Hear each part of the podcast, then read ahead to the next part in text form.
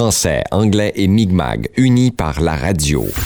Cette émission est une présentation du Fonds canadien de la radio communautaire, une initiative de rapprochement de nos communautés, des personnalités issues des Premières Nations de notre région. Diffusée sur les ondes du FM 93 et sur podcast via ckaima.ca. in beautiful today, having a whole bunch of people that want to tell us their stories. Now, uh, and what's your name? My name is Kevin Augustine. Kevin Augustine. Yes. From, you grew up in Elsipogtog? Yes, I did. Big Cove back then? Yes. Yes. What, what year was it when they changed it? Because I, I was living in Toronto at the time. And I came back to New Brunswick, and all of a sudden, Burnt Church wasn't Burnt Church anymore. It was Yeah. uh, Es-. Yeah. It was like, oh, okay. Well, I mean, I think that name is even that name is a um the elders say it's not um what's it called again? Elsipogtog. Mhm. It's it's Eliziguinibuktuk, which means I canoe towards the woods. I canoe towards the Yeah. woods. Eliziguinibuktuk, right? Uh huh. So they used to they used to the, the reserve used to be at the breakwaters in Richibucto Cape. Okay. right? And hunting season, they would say they were going upriver or Eliziguinibuktuk, right? This is upriver, so all of a sudden it was um, Elsipogtog. They shortened it. They shortened it. Well, we lost in translation, or We uh, wouldn't be able to pronounce it. That's why. Uh, yeah, I think so. Yeah, made it easier for the government. yes.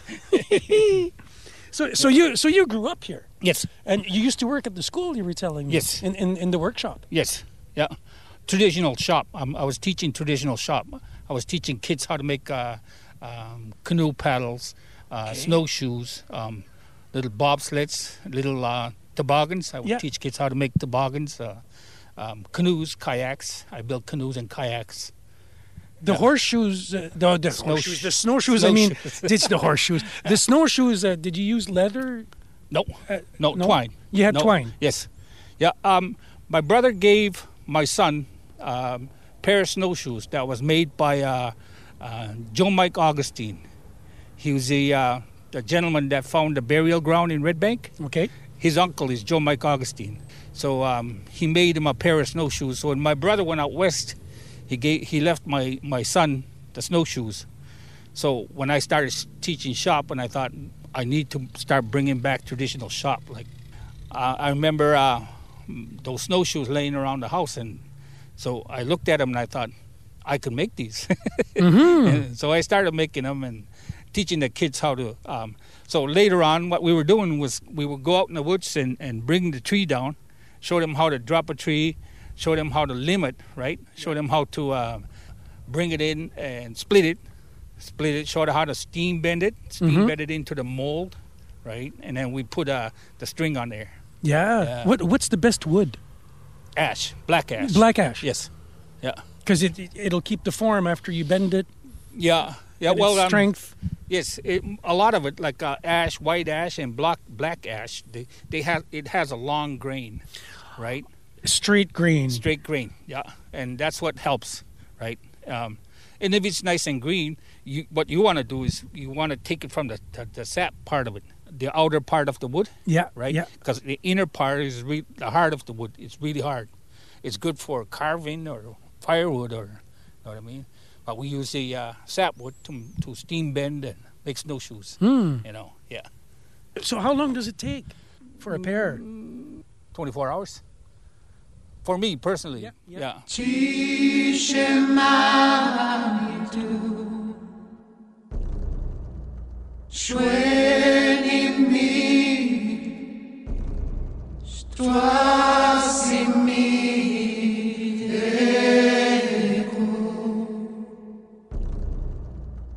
En kawin minwa Nishkati shishtu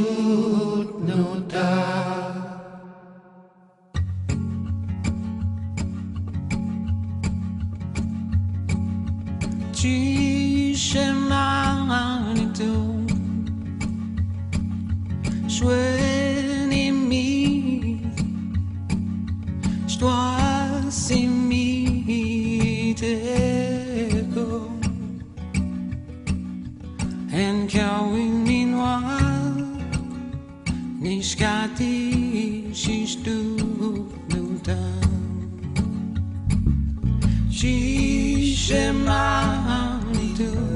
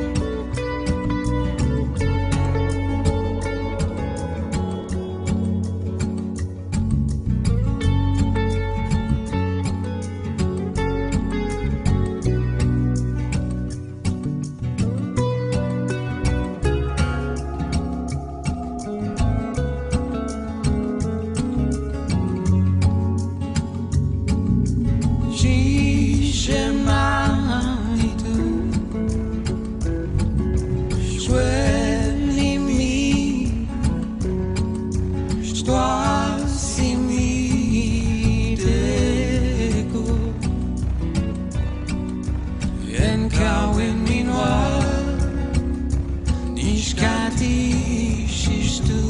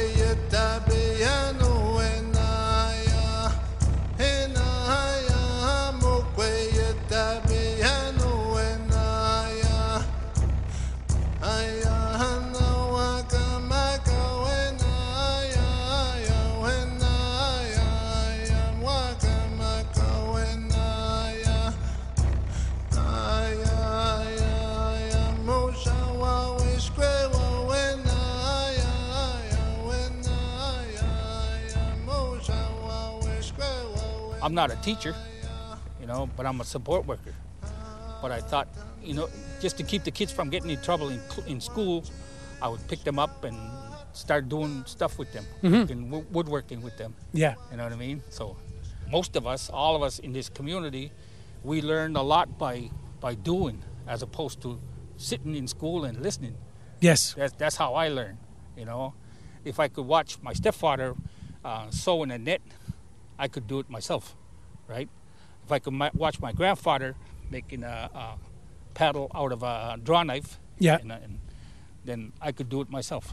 You know what I mean? Yeah. Just all that things we we were growing up seeing, we were able to do ourselves. I mean, I see these kids. They, they I could see it in their eyes. They, they find it difficult to to sit still and listen. Eh? Yeah, It's they get yeah, they get anxious. Yeah, It's yeah. not natural. No, Yes. no, no, and they learn differently. Yeah. So for me, I thought learning hands-on would be better. You know, so I started teaching them hands-on, and yeah, so I raised my son alone, and like I always, I always see people driving around with those wood strip canoes, like fancy canoes on their on their. There was like Cadillac of canoes, Mhm. and I'm thinking, you know what? I could make those. yeah. Why buy one? yeah, yeah. So I we built a shop behind my house and I started building canoes and kayaks and I built a kayak in my basement, you know. So woodworking and that's what I've been doing and I still do it today. My son and I would, would travel the, the, the, the, the this river, right? We'd go camping and we'd, we'd put a bunch of stuff in a canoe and go just looking for arrowheads Yeah. right? Old arrowheads and old, old bones, and you know what I mean. So I do have a collection of them. Mhm. You know, just picking them all these years, and yeah. Old- Is there a side of the river that you could find it easier? Do you find, or is it just random anyway? Random. Yeah. random. Um, more, I, I seem to have find more upriver, more something from the bridge, the main river bridge, Yeah. all the way up. Hunting was probably better over there. Yes, yes, yeah. It was all well, like I said, they would they used to live in uh, breakwaters uh, at the Cape, and during the winter time they would move up, like hunting season. Mhm. They would move up and camp and and then move up some more. And, you know, always moving, always looking for better hunting grounds, or you know. So, I, I'm pretty sure they they must have had a lot of uh, um, game on that was on that side, a lot more. You know what I mean? Yeah. So, there is a lot more arrowheads and more artifacts from from that site. Oh, what other stuff can you find besides bones and, and arrowheads? Um, I, I did find one of the rocks. There's a hole right in the middle of it, and it's like a ochre, little rock that's ochre. There's a hole right in the middle of it. Like a jewelry? May- They said they used to use those to read the wampum belt, right? The wampum belt, you have to hold it like this to read it. You can't read it in a like uh, daylight. Okay. You have to read it kind of like in the dark. And they used to use that little rock and hold hold the uh, wampum belt like this and read it. They would read through the little hole. Yes. Yeah. It does sharpen your vision. Yes. Yeah. Narrows narrows it down. Um. Yeah. There was a there was a gentleman that used to come and teach us what uh, what the uh, wampum was about, how they used to make them, and you know I didn't. I I would like to have learned a lot more from him, but uh, yeah, there's another young lady from here, Serena Francis. I think she teaches that now. But she asked, she stopped by last week. She asked me if I would make looms. I need to make looms. She said I need about 15 looms. I, I'm I'm teaching how to how to make uh, wampum belts. I said I, there's so many things I'm doing right now. It's like I'll I'll do it, there's no guarantee um, they'll be ready by tomorrow morning. yeah. Poliske chwabinito Gnama siet lai jadim Del bedausen Eskamada musen Negnigem min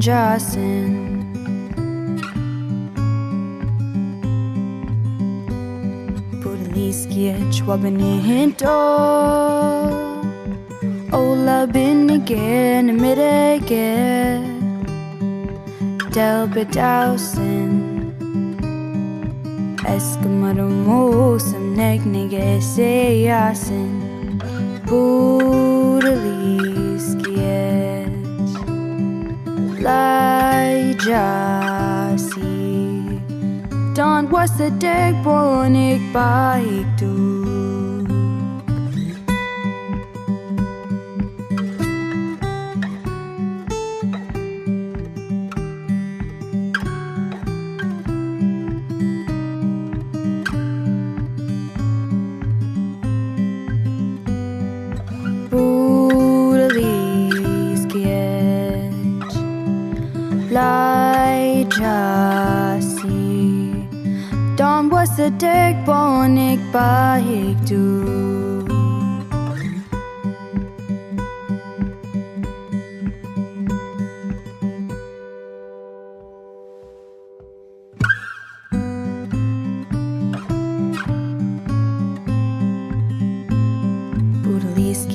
Hinto.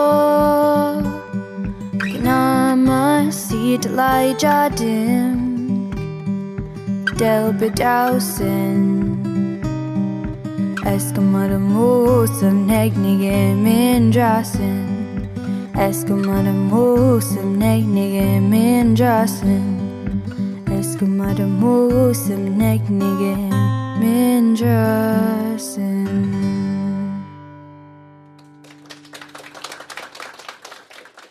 I raised my son alone, and he speaks fluently. Okay. He's like 27 now, but uh, it's pretty rare that he someone his age uh, speaks fluently. Yeah. But when I was raising him, I, I sp- teach him to speak the language fluently. Because you spoke it at home. I spoke it at home, and That's um, the way it should be. when he would, it wasn't his fault. When he would go to school, he went to school in Rexton, and when he would come back, he would kind of like speak broken Indian. Mm-hmm. You know what I mean? So, I would I would explain to him, I can't understand you unless you slow down and speak to me like I would say it in my language. eh, Speak to me properly. Yeah. So he would think for a minute, and he would go back and explain to me what he's saying, fluently. Yeah. Right. And he kept the language. Yeah. Yeah, he kept the language, but his son, he doesn't. Uh, my grandson, because his wife he speaks English. Mhm. Okay? And, but I try, and he tries too. Uh, at the school, I think they have an immersion class. Mm. He tries, know. But uh, yeah, I, I teach my son to to speak fluently, and um, like when we were going to school, um, we were we were taught in English. A lot of the teachers were Mi'kmaq in the community. That's what helped. And there was a there was a there was a language teacher. She was an elder, Mrs. Millier. She was a she was a really good teacher. She was a really good. She explained things. She she had the patience, right? Like Mrs. Simon. Like she's really like I don't know. She teaches you things without um, barking at you. Yeah. You know what I mean, or slapping slapping a ruler on your desk. Yeah. Right? 'Cause you're not- with you're not- teaching you with violence. Yeah, yeah. I never believed in that. Yeah, that's how that's how it used to be. You know, sometimes. Uh, but they were really patient. I remember um, they would teach us fluently and the words that were hardly used around the house. I still remember those. I still remember the language classes and the way she used to write them, and and explain to them what they sound like and what they mean. You know, that's that's what helped for me. You know, we're losing a lot of language, and we're losing a lot of uh, culture and tradition. And well, like I said, I was I'm trying to make something for the kids to start taking pride in their culture now. Eh? So I just made a, a guitar, electric guitar. It's a, a Telecaster, an electric guitar. So I wanted to go to uh, the school and ask them if they would fund me to teach kids how to make guitars, and at the same time create a song that pertains to the community, how they see their families, how they see their community, how they see their siblings. Create, make a song, write a song, right? And as we're making making these guitars and hand drums, they could start writing a song, put it to the lyrics, put it to music, eh? And bring it back slowly, but eventually, you know what I mean? Yeah. Well, it's fun that you're keeping the culture, the language, pass it on to the kids. Yes. That's important. I'd like to, yes. Well, that I'd like to leave that before I go, for for my community. Yeah. Right. I'd like for the kids to look back and say, "Geez, I learned a lot in my community." mm-hmm. You know what I mean? So that's what I want to leave as a legacy: my culture, my language, and you know, all that good stuff. Yes. well, thank you so much for sharing your story with us. Thank you for having me.